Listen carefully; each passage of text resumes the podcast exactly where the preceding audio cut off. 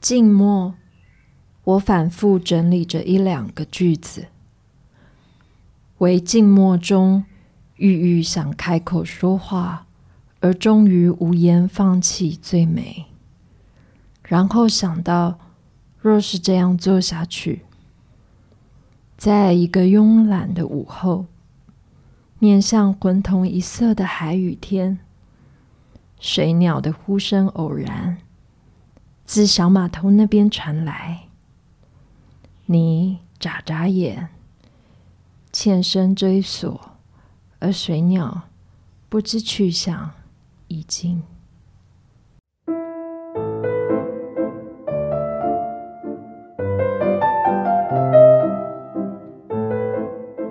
Open Book 阅读随身听，和你一起聊书、聊作家、聊出版、聊阅读，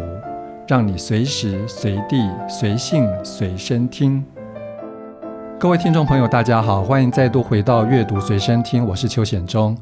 刚才这段文字来自于诗人杨牧老师的诗作《代间》，收录在《完整的寓言》这本诗集。为大家朗读的是今天的来宾王于君，我们欢迎于君。Hello，大家好，我是于君。嗨，于君，今天算是在百忙之中来到节目哈。平常工作大概很忙。呃，对，蛮忙的，但是很开心，今天难得可以抽空、嗯、忙里偷闲来到大稻城这边。是，等一下节目结束之后还可以走一走。对，非常期待。嗯、OK，呃，于君对我来说算是不太容易定义的创作者哈，就是、嗯、呃，你虽然主业是音乐创作人，但是你的分身很多，就是。你是创作歌手，然后你也是音乐专辑制作人，你也帮剧场，甚至帮视觉艺术制作音乐哈。我们先从刚刚那首诗谈起哈，就是杨牧老师这首诗，你好像之前曾经在特定的场合为他做过一首歌，是不是？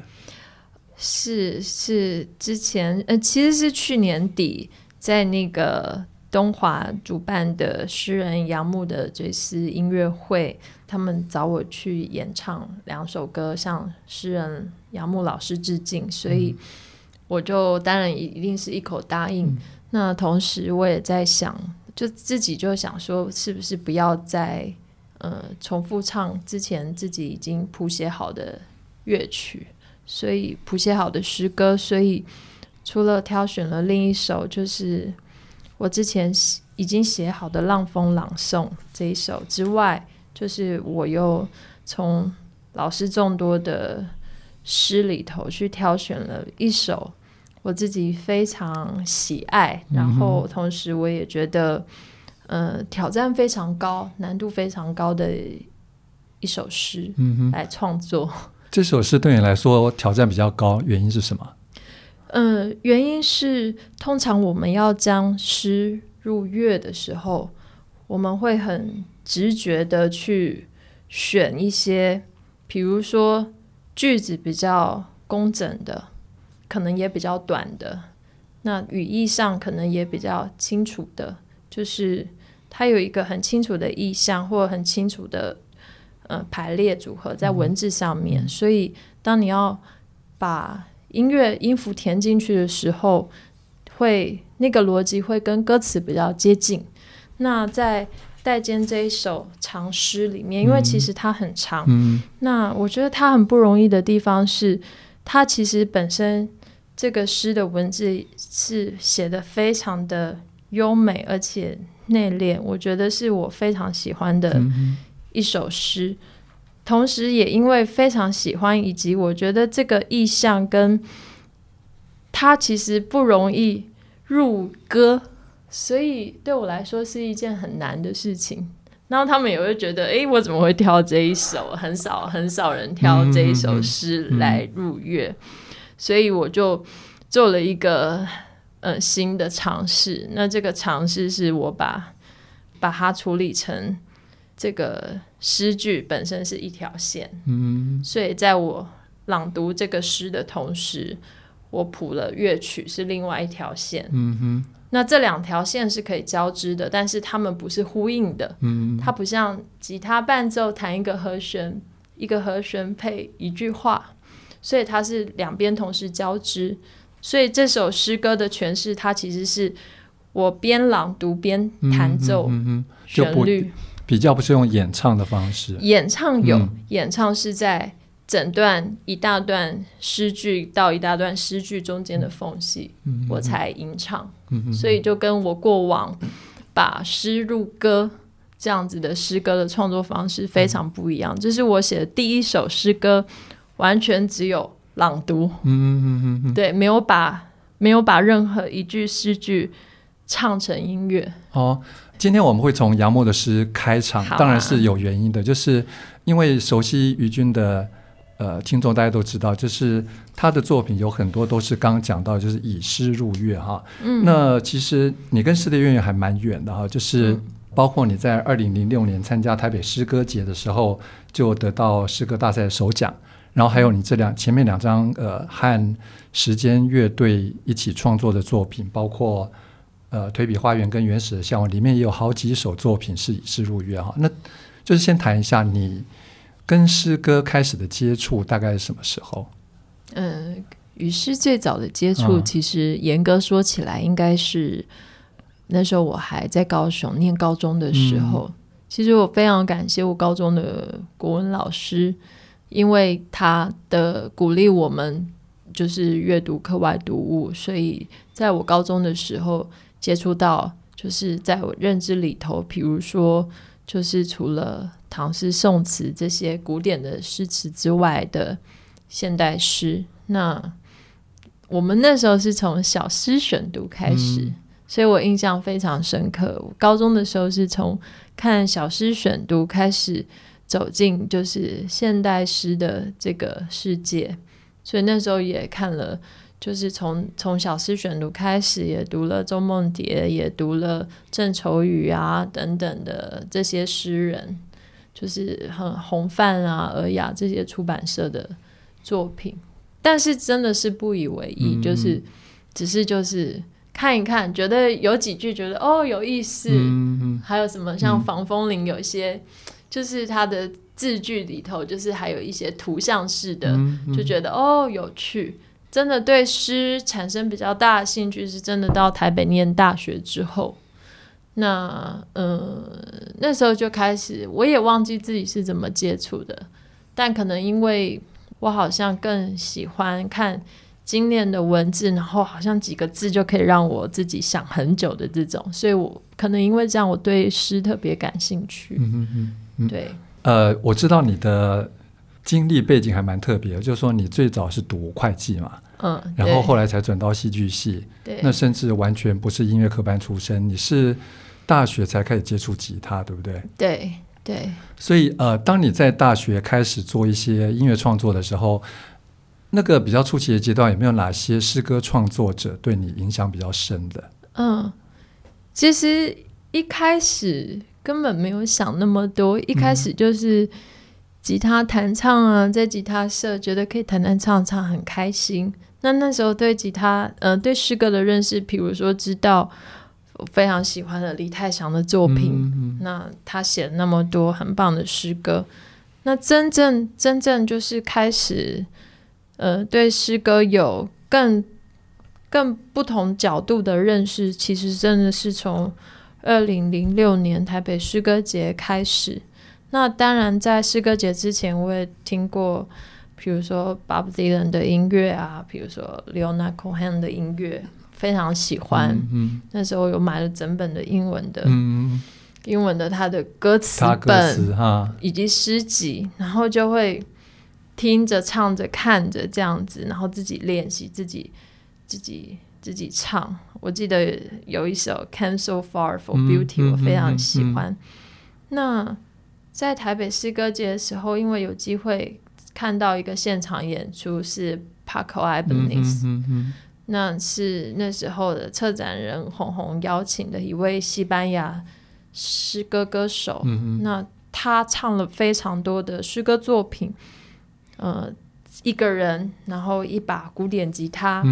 不插电，他就只有用麦克风收音，他就站着弹。然后他唱了很多，不管是聂鲁达，不管是罗卡，还有呃更多的可能那时候我还比较不认识的西班牙的诗人，或者是呃各个不同的诗人的作品。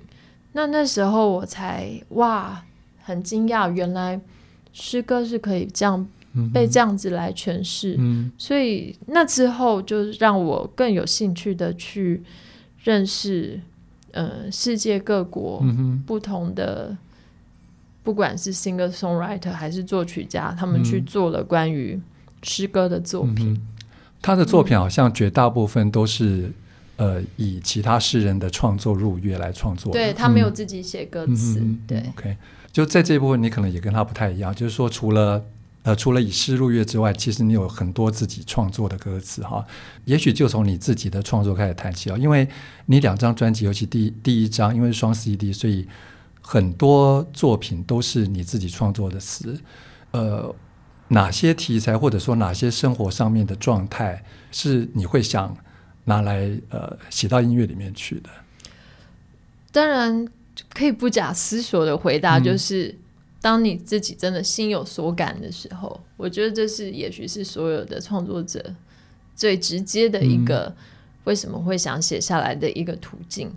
我想他是从生活里面来的。那我觉得跟其他的 singer songwriter 可能有点不一样的是，可能有些人做一张作品，可能是一个主题出发。那举例说，诶，也许接下来今年或明年，我想做一张什么样主题的作品，那依着这个主题再去创作，我觉得那是一种方式。那前面，呃，不管是蜕笔花园或者是原始的向往这两张作品，它的状态比较像是，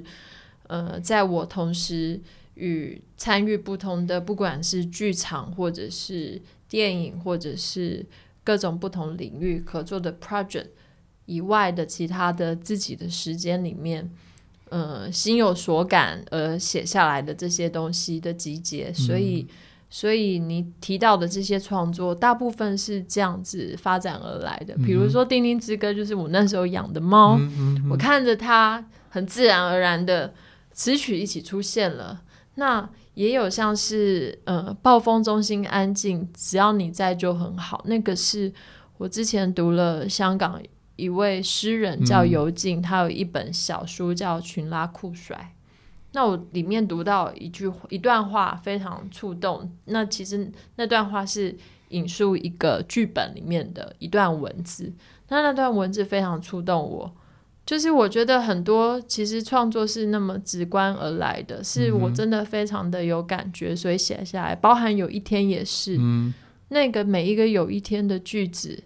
它好日常。但是我觉得那每一句话，其实它好像就是每一个片刻、每一个瞬间的一个很强烈的一个感觉集结下来的文字，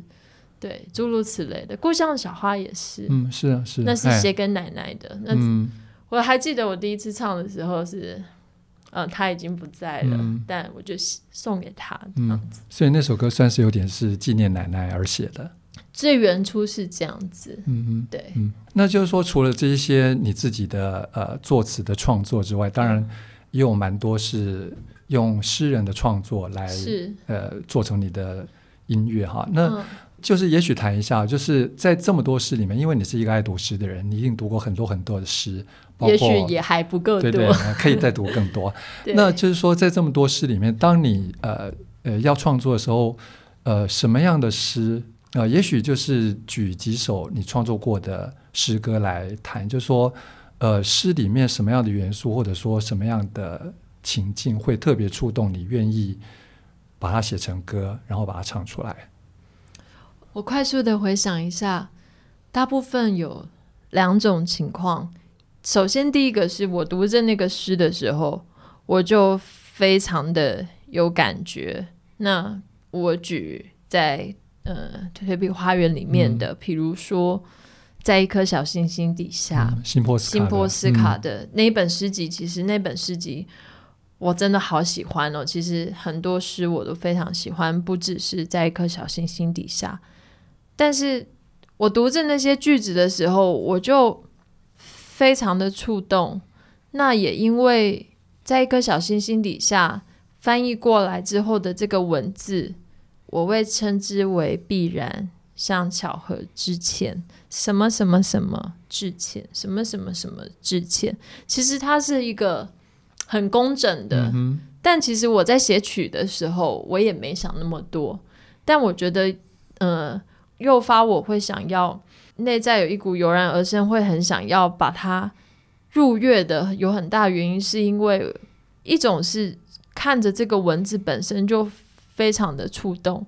另外像。顾城的许多时间像烟也是，嗯嗯、我不知道为什么我读着许多时间像烟，我的脑袋里面就有一些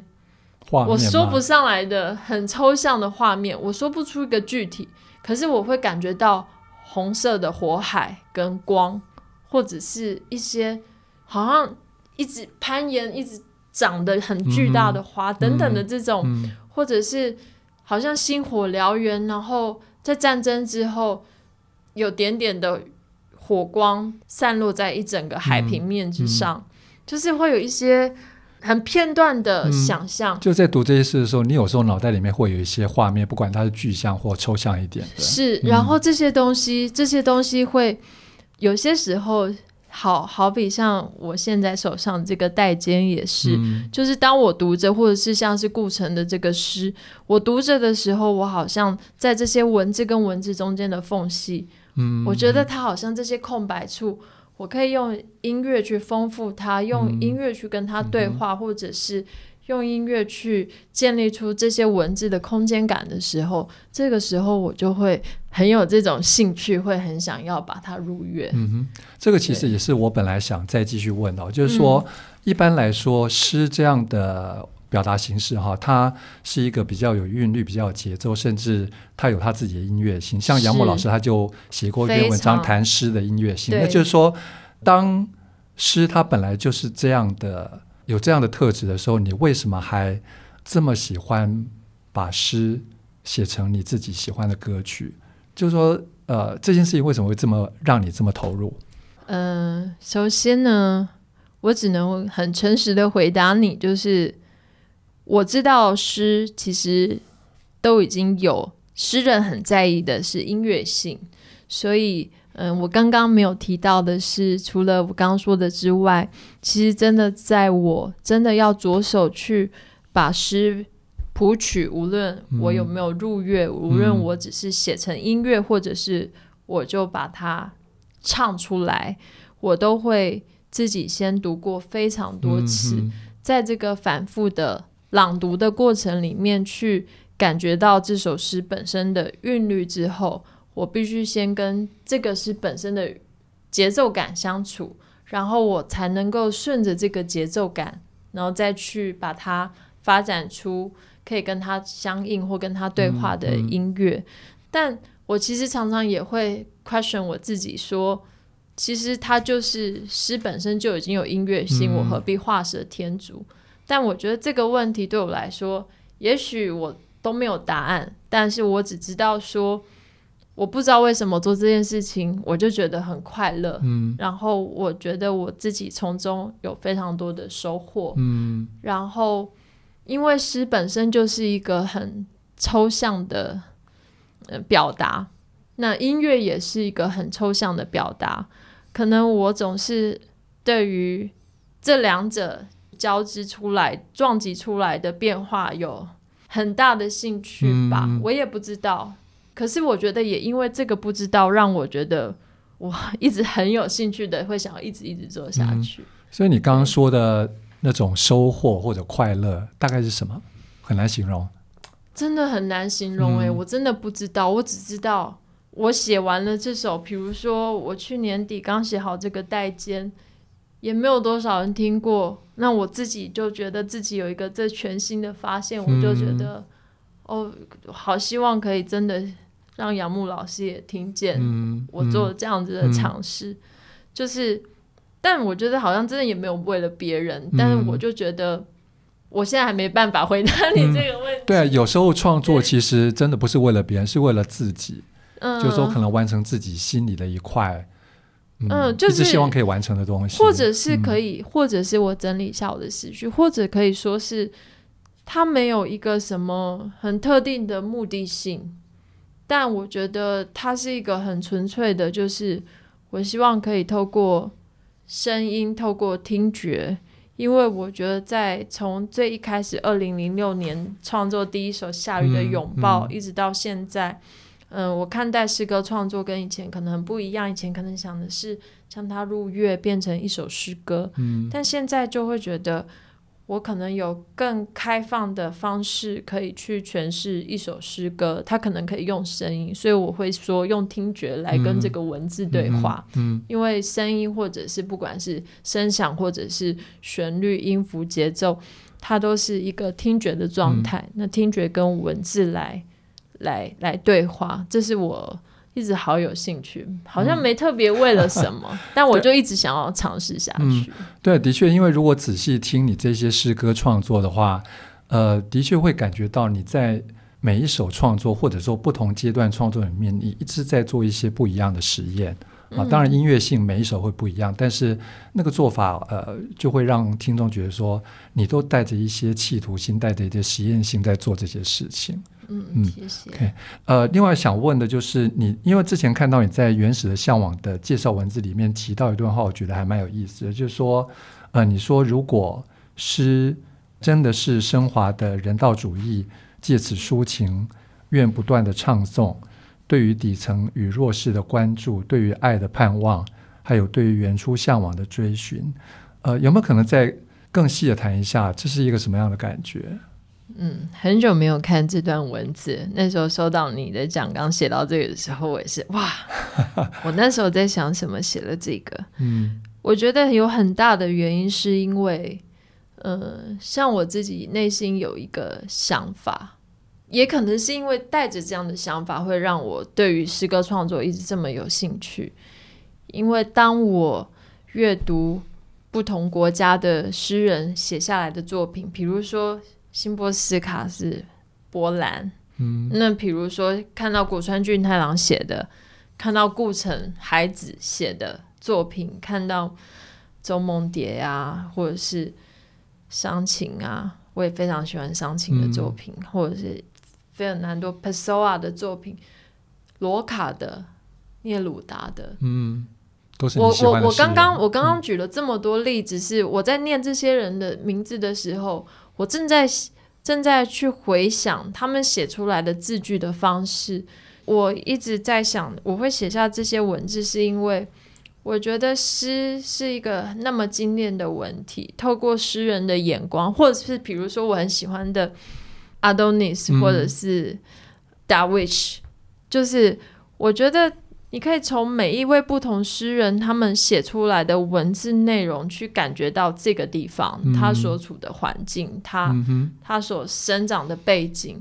因为我觉得所有的主题都不外乎是关于时间、关于爱、关于生命、嗯、关于童年、嗯、这几个大主题。无论是哪一国的诗人，无论是什么样的音乐、什么样的电影，都在讨论这些东西。嗯、但我总觉得。诗除了我刚刚讲的这些之外，我觉得可以透过诗来认识一个地方的文化，以及诗，我觉得它带有一个力量。但这个力量，我不想要直接说，就是我们对于世界更美好世界的向往或者是期待。但是，一首诗歌，它真的能够带来一些力量，它真的可以给人一些信念跟一些希望。嗯，譬如我举个例子，就是我很喜欢的智利歌手，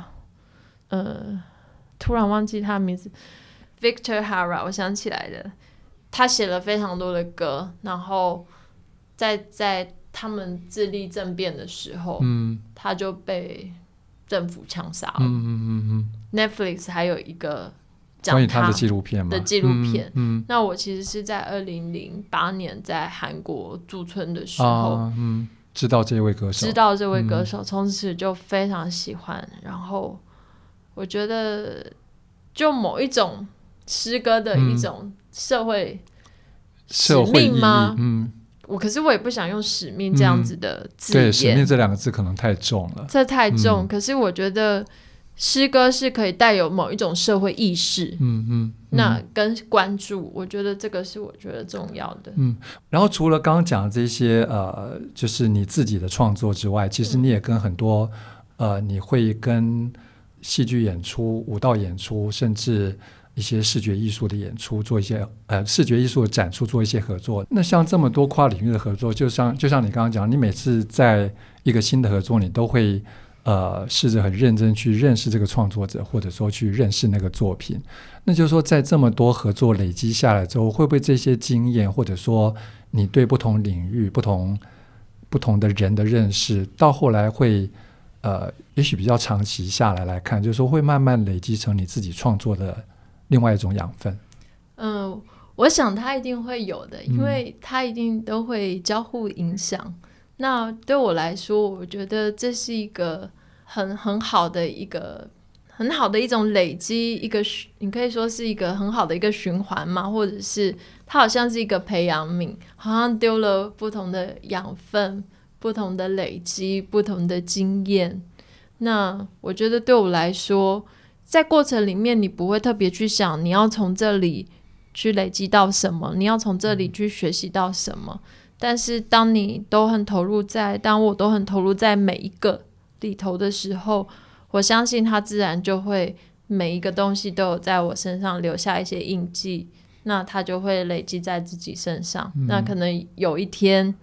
我又发表了一个什么作品。那也许就是这些的集合。嗯，OK。那除了刚刚讲的那些跨领域的合作经验之外，其实呃，说起来你也算是有过跨文化的合作经验哈。就是你在二零一四年的时候曾经到巴黎去，嗯、就是去见了你刚刚有特别提到的叙利亚诗人阿多尼斯，是，而且跟他有好几次会谈，就说那不是一个短暂的接触。那那次也是为了呃，算是做创作的目的。那甚至呃，甚至好像你在结束的时候还挑了好几首诗，然后请诗人当场念给你听，你把它录下来，用阿拉伯文录。那就是你后来在二二零一五年的时候，好像曾经呃有过一首作品，就是用阿多尼斯的纪念咒语夜和杨牧老师的另外一首诗《喇嘛转世》组合起来变成一首创作。那就是说，当时你做的这个计划，到后来除了呃。除了刚刚提到这个创作之外，有没有继续发展这个计划？有，这个计划一直在我心里面长。嗯、那我自己心里头很想做一张整张都是阿多尼斯的诗歌作品。嗯嗯、那对我来说，当初国艺会的这个海外艺友让我有机会到巴黎去拜访诗人，对我来说，在二零一四年那个时候。对我而言是非常重要的一次的旅程，因为诗人其实很忙，即使他年纪已经这么长，他其实现在已经九十岁多了，但是他身体非常硬朗，然后人非常的好。在我有少数几次机会去他家，坐在客厅，然后问他问题，问他诗的作品。的里面的几个小小的问题，从那个问题延伸，就这样子短短的一个下午，可能只是一个小时、一个半小时，至今就是让我觉得收获非常多。我印象很深刻，就是因为他的作品里面，像我刚刚提到的，有非常多是关于时间、关于童年。那我问他关于时间的问题，嗯、他有他对于时间的理解。那我觉得他对于时间的理解对我来说是一个很大的启发。对，时间不只是我们物理上可以感觉到的时间，而时间一瞬也可以是永恒等等。他有他的说法。那我觉得诗人有他诗人的眼光去看待这个世界。嗯、那在在那个时刻对我来说是收获非常多的。然后我有机会可以。从他讲话过程里面，我好像可以理解到为什么他会这样子来书写他的作品。嗯哼，嗯，那你跟他的那些对谈里面，有没有哪些话，你现在回想起来，其实可能，嗯，你特别有感觉，或者说对你特别有启发的，有没有这样的对话？有，就是我印象很深刻，就是因为他的他的文字总是有很多我意想不到的组合，但虽然说我也不知道这是不是因为是翻译翻过之后而变成这样，但比如说在纪念童童年里面，他讲到爱与梦是括弧的两端，我把我的身体置于中间，以此我认识世界。那我就问他说：“你是怎么感觉才会写出？”这样美好的句子，嗯、就是我总是我只举这样一句短短的例子，但是阿多尼斯总是有数不清这样子的一个句子，我可以好像正着看、倒着看、左转看、右转看，就会觉得怎么会有人的脑袋可以想到这样子的思考、嗯、这样子的理解方式在理解世界？然后他就笑啊，他就回我说他也不知道，他说如果。在这个当下，他知道他在做什么，他感觉到什么，嗯、他或许就不会成为一个诗人。嗯嗯。不过从你拜访他到现在也已经六七年了哈，那真的很希望你这个计划可以慢慢的完成，让大家可让大家都有机会可以听得到。嗯、我我觉得我可能不能慢慢，我可能要 push 我自己要赶快，嗯、因为他现在已经九十多岁了，嗯、我我真的非常的希望。OK，好，嗯、那呃，因为这个是一个国议会的计划嘛，哈，那如果各位听众有兴趣的话，也许可以上国议会的网站去找《留住时光的皱纹》，我觉得真的是一个非常细的，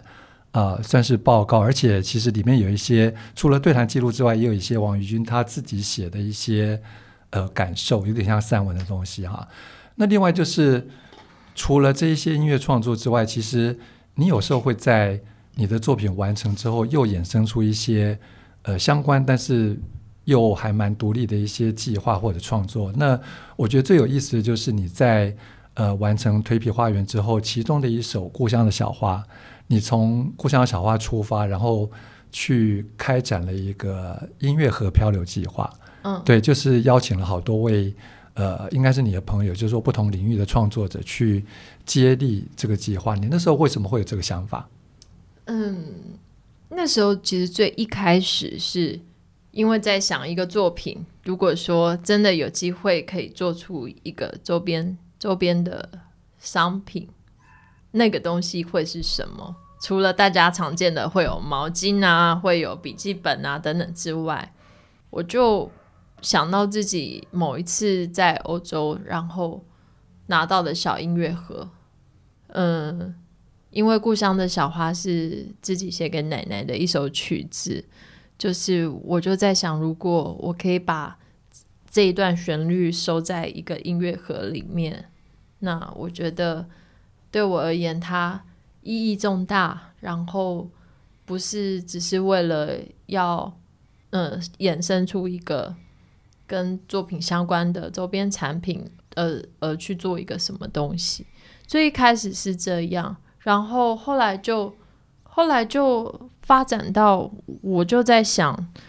是不是可以透过这样一段小小的旋律，触发一些，嗯、在生活里面的一些小小的想法。那对我而言，这个计划漂流计划比较有意思的事情是，也许有的时候创作。有时候是你有一个很巨大的想法，嗯、可是有的时候它是一闪即逝，在生活里偶然出现片刻的一个灵光。嗯嗯、那我觉得漂流计划比较属于后者。嗯、我就希望它是否可以借由这个一个小小音乐盒漂流到不同艺术家的家里。嗯、那他在转着这转动的这个旋律的时候，他是不是可以去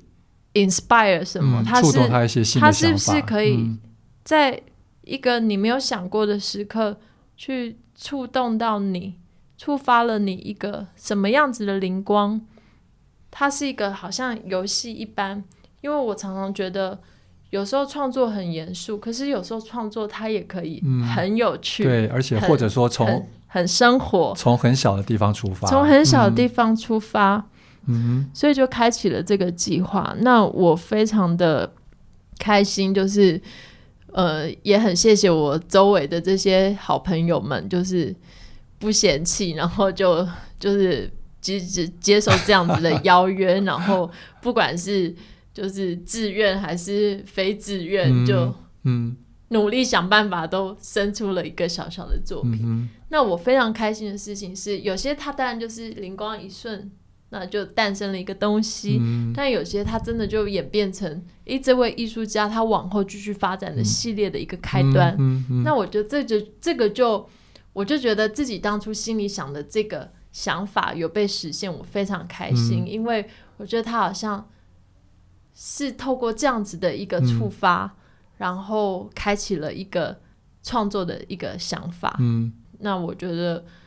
只要我能力够，我有时间有心力，我希望我自己还能够继续让这件有意义的事情可以继续推动下去。嗯、OK，那像参与漂流计划这些艺术家里面有好几位都是算是视觉艺术家嘛？那其实、嗯、呃你自己在这些创作里面也呃也有好几次跟视觉艺术家合作，比如说。最近啊、呃，还在展出的吴耿真的穿墙术。对。那另外，尤其是从去年底到今年年初，一个很多人看过的展览《不朽的青春》嗯、啊。是。那在那一次的展览里面，你几乎包办了所有和声音有关的工作，就包括帮影像做音乐。嗯帮呃每个作品的导览做配乐，语音导览，做配乐，甚至帮语音导览做配音哈。谈一下这个计划，就是说它是怎么样长成一个对你来说这么大的计划？然后就是说在这么多作品里面，有哪些作品是让你特别有感觉的？好，我飞快的讲过去。其实一开始我不知道它是一个这么重要以及这么大的展览。嗯、那它其实最一开始是我的。导演好朋友就是军令跟邦权，他们让我，他们告诉我说，哦，他们要做一个记录，就是修复台湾早期艺术家黄土水的雕塑的作品。嗯、那这个作品是少女胸像，在这个展览里面。然后他问我有没有兴趣来做这个配乐，那我当然就是一口答应啊，就是我的好朋友嘛，根本不知道内容，我就会答应，所以。一最一开始是这样，那后来就是后来才才知道说哦，这个展览，他他们就问我说，这个展览的会有是不是可以请我做这个导览的配乐？那后来就演变成 默默默的就演变成那要不要你来念？嗯嗯，总之其实是一个无心插柳的情况之下完成了这所有的事情。但我最一开始的时候。只是觉得说哦，好朋友的作品，嗯、然后我非常欣赏他们用这个底片创作，非常喜欢他们这个底片创作的作品。那后来没想到促成了这一个，原来是这么庞大的一个去回望台湾早期的艺术史。嗯、对我而言，就是参与这整个跟前前面我们聊到的完全不一样。就是我刚刚不是说。我我非常就是当一个倾听者，所以在这次的作品里面，我完全无法去倾听到他们说话。嗯嗯嗯、我只能艺术家本人，嗯，无法无法见到这每一位艺术家。我唯一可以做的事情就是透过看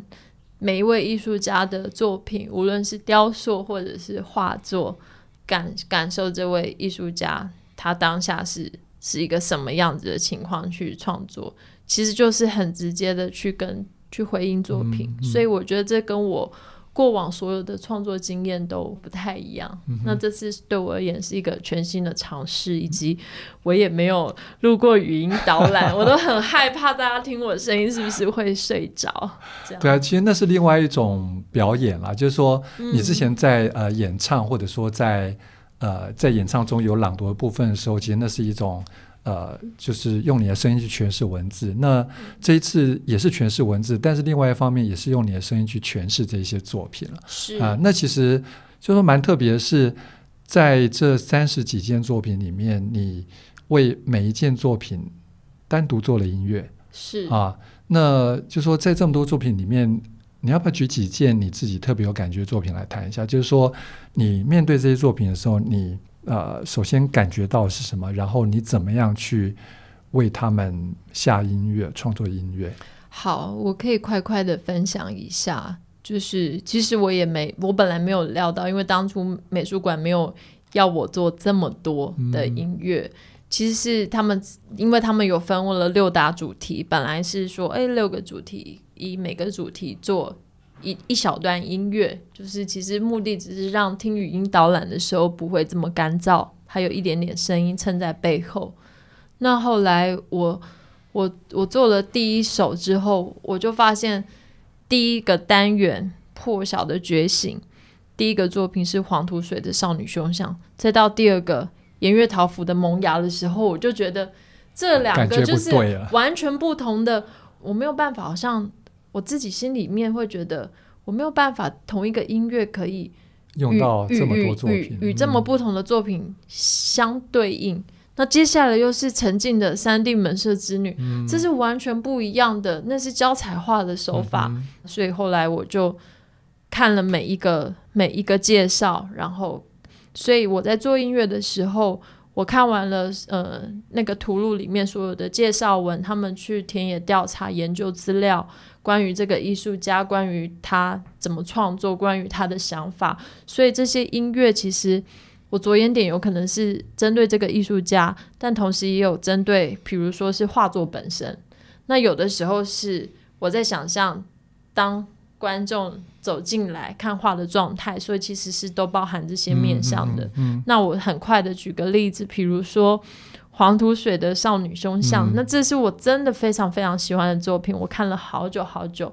然后其实为了这个少女胸像创作了两段音乐，一段是在青春不朽的这个。修复师的纪录片里面，那这个着眼点比较像是回应他那个年代，所以我就谈了一个好像少女要出游，比较俏皮的，又带有点复古的这个音质的这样子的音乐，好像回应这整个不朽的青春这个年代。但是放在这个少女胸像的这个语音导览的这作为第一首这个开端，我就想象大家走进这个展场，期待看这整个展览，所以。这个作品又在北师美术馆这样一个敞亮的空间，嗯嗯、阳光会洒进来，我就想象大家刚走进来，刚打开听到第一个声音，我希望带给大家一个好心情，所以我就我就我就用了吉他，用了口琴，嗯、它其实是一个很素朴的音乐，但是但是我觉得它就是一个好像是一个明亮、有点风、心情好的一个这样子的。有阳光的午后，嗯嗯、然后走进这个展展场，然后准备好了心情要来看这整个展览，所以大概是带着这样心情在做少女胸像的音乐。那除了这之外，我印象还有非常深刻的是，像是因为其实，在这样子台湾早期的这个年代，我就发现女性艺术家可以、嗯、可以这样子突出，然后与这些男性艺术家。平起平坐，平起平坐，嗯、我觉得是真的非常不容易，非常、嗯、非常难得。所以我我特别想提，因为其实每一个作品都独树一格，嗯、其实我没有办法说我特别喜欢哪一个。嗯、但是我觉得曾经作为台湾早期的女性艺术家，我觉得是非常敬敬佩她的，难能可贵。对，嗯、然后我很喜欢她的这个三 D 门社之女，你可以看到她的笔触，她画画的笔触，嗯、然后。他还有另外一幅是画那个新竹尖石乡上的原住民的嗯女嗯女孩，中间有个对那幅我也非常喜欢，嗯、像是陈静的作品。那这个作品就是因为在文字里面有提到，他有用到一些胶彩画的穿插技法。嗯、其实我不是那么了解，因为我不是念美术的。嗯、但是有些时候我在创作音乐上，我也会透过这些。文字讯息的内容的线索，然后在我在弹奏吉他的时候，我也试图让它好像有点回应这些东西，所以就是我觉得也可能是在创作的当下，这个画作给我直接什么样子的感觉，嗯、然后我就是很直觉的用音乐来回应，嗯、但有的时候也会是去想象着这个艺术家的背景，或者是。他创作这个作品背后的心情，比如说合得来的豆腐。嗯，那我觉得虽然它是静物画，你在画里面，它小小一幅，你就看到豆腐跟一把刀子在桌子上。嗯，可是当你了解到他创作这背后的故事，他是要纪念他的妻子所所所画下来的这一幅的时候，那时候我看到我真的非常感人，嗯、所以我那时候就弹了一个钢琴，嗯，然后我把钢琴把它处理成好像上了一层质地，嗯、那个质地我觉得是很、嗯、对我而言是很台湾的，然后它有一个很浓的情感，然后好像就是象征的象征着他们夫妻俩就是永恒的一个感情。嗯嗯还有，比如说、嗯、有一幅是矿工，哎、嗯，矿工是谁？洪瑞麟的作品。洪瑞麟的矿工，洪瑞麟的矿工，我就想到，因为我刚好也人人有在金瓜石做了一个那时候 Sweet Break and Break 在金瓜石的作品，所以真的有去了那个矿坑矿坑里头。嗯、所以我在我在看到矿坑呃矿工这幅作品的时候，我就是很希望可以可以在。讲这个语音导演背后，也可以让观众去感受到一点点，好像在在在矿坑里面工作的某一种呃状态，嗯，跟某一种质地，以及一种属于矿工的一种能、energy，这样。嗯对，对，我记得甚至包括那个环境的感觉，因为那个音乐里面有一些感觉像水声一样的东西，或者说矿工在他们在挖矿的时候那个敲击的声音，对，对，对，对，就说里面如果说有机会可以用正常人一样听的话，我想那是一个层次非常丰富的音乐。对，嗯、即即将会有机会让大家听到，哦、有机会可以听到，是不是？对，因为这个、嗯、这个作品即将就是会呃。这个整个不朽的青春展览音乐会数位出版，嗯，所以我又花了又花了很多时间重新拿掉了所有的语音朗读，啊啊啊，然后每一首音乐重新 mix 过，嗯嗯嗯，所以希望未来很快就可以让大家听到刚刚。就是显中说到的这些每一个小小的细节，因为当初在展场的时候，可能为了配合那个语音导览内容，因为压很厚对都压得非常低，就是非常内敛的一个音乐的声音。对对对，但是，对啊，真的非常期待这个音乐可以上架。因为我我我觉得我那时候会、嗯、会突然又觉得说自己要要把这每一首都都呈现出来，是我希望可以让。观众戴上耳机听导览，看着画作的时候，好像可以不管这个有多少人在同时看这个这个展览，但是当你戴上耳机的时候，仿佛好像只有你与这个画作在你前面。嗯嗯、我希望透过声音可以创造出这样一个可以让人安静下来的一个去。欣赏画，去欣赏这个艺术作品的一个、嗯、一小段时光。嗯嗯嗯嗯。嗯 OK，最后哈，我们就回到 Open Book，、嗯、或者说这个节目一个蛮重要的本质，就关于阅读哈。那、嗯、呃，我们知道于军在创作之外，其实也是一个酷爱阅读的人。那、嗯、呃，就是说在这么多呃你喜欢书里面，有没有哪几本书是呃陪伴你很久，然后你可能会不时拿起来看，然后也对你特别有启发的？呃，我想就今天跟听众朋友们分享我自己很喜欢的两本书。嗯、那一本是呃诗人杨牧写的一首诗的完成。那另外一本是现在现在有一个葡萄牙文的全译版叫《不安之书》，嗯，但我今天带来的是我那时候读的旧版，叫《恍然录》，嗯。那这个是韩少功翻译的。对，嗯，那这是葡萄牙，嗯，呃，他其实也是诗人，嗯，Fernando Pessoa 的一本散文集。那我觉得这本散文集真的是，这两本书都是对我影响非常大，嗯，都是我偶尔会拿出来再翻一翻。对我而言，好像是两本永远都读不完的书。嗯，这两本书为什么会对你有这样的魔力？呃，一首诗的完成，我想最大的原因是因为这是因为我这么喜欢诗，嗯。那这个是诗人杨牧去讲，从各个不同面向来讨论诗。对于我这个也不是念中文系的人来说，嗯，这个感觉就好像看见老师跟自己讲了些什么话，嗯嗯，好像会对我来说有一种。好像有人给我敲敲头，嗯，然后我就又有了一点点新的想法，或给自己一些提醒。嗯，不管是在创作上，不管是对于自己看待诗等等各方面。嗯、那我觉得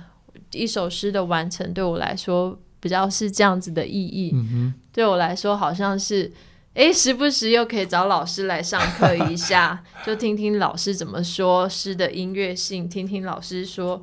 诗是什么，它的古典的面向是什么。嗯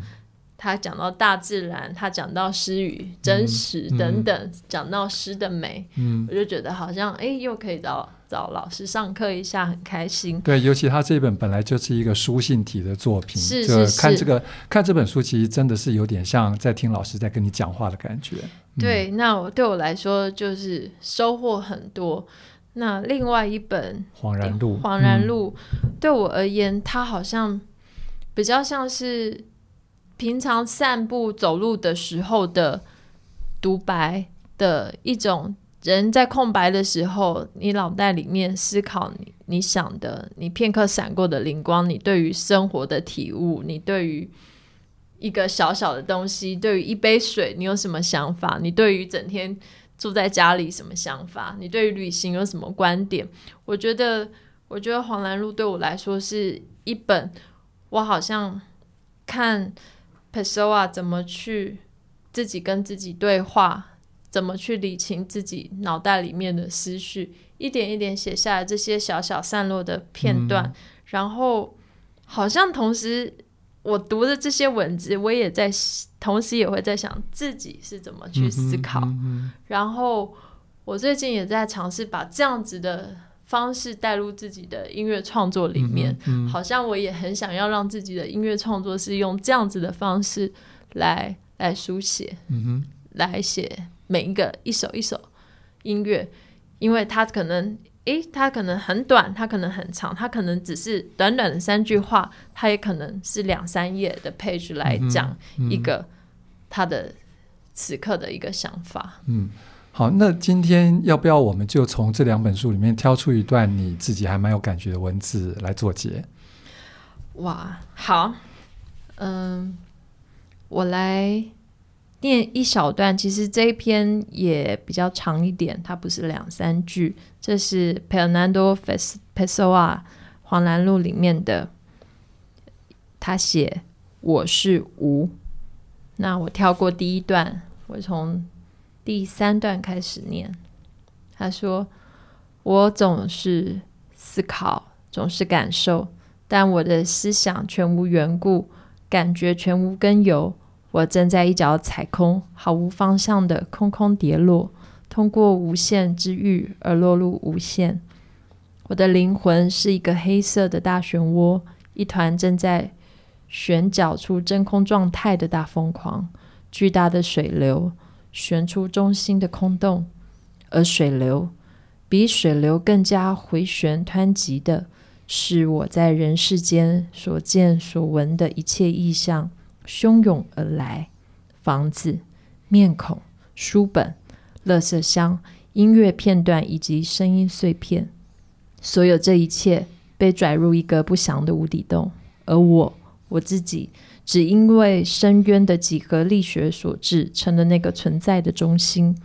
我是这一切旋角运动当中的空无，他们因为我的存在才得以旋角。只因为任何一个圆环都得有一个中心，我这个中心因此才得以存在。我我自己是紧闭坍塌、残浆仅存的一口井。我是被巨大空无。所包围的一切的中心。这段文字给你什么感觉？因为我自己在念《恍然录》的时候，会觉得他，因为他是个诗人，所以他写文字，呃，常常蛮有诗意的，但是也不太不那么容易阅读，就常常要反复再多阅读几次，才可以抓住自己的感觉。嗯，嗯对，所以你刚刚念这段文字给你什么感觉？其实我常常看他的文字的时候。我不像我阅读诗的时候有那么多主动性的自己的感觉，嗯嗯嗯、而是好像我透过在念他的文字，被他带入带入他的思想，嗯、好像透过他的文字去理解他怎么想事情，嗯、他怎么看世界，然后好像在念的过程当中，我非常的有共鸣于他写的他感知到的事情。嗯他，因为我常常觉得，也许我这么喜欢 Pessoa 的原因，是因为他对生活很多很细微、很细微的感受，有一些他好像把它放很大，然后透过他的文字去描写一些好像看似没什么的一些状态跟一些感受。那我觉得那是我特别着迷的部分。嗯、所以，如果你真要问我，我刚刚读了这一整段是什么感觉？我可以跟你分享是，是我好像就背着他搅动，嗯、也被他带着走，嗯、也去感觉好像自己就是个物，嗯、也希望自己是那样的一个雾。嗯，OK，好，那今天谢谢宇君跟我们分享了很多，包括创作上的，包括生活上的，也包括阅读上的。嗯、那我想从今天的访问，或者说包括自己认真去聆听于君的作品，也可以感受到他怎么样去看世界，然后怎么样去看。很多事情哈，那今天节目大概就到这边，谢谢各位听众朋友的收听，阅读随身听，我们下回节目见，拜拜，拜拜，谢谢显忠，谢谢，谢谢听众朋友们。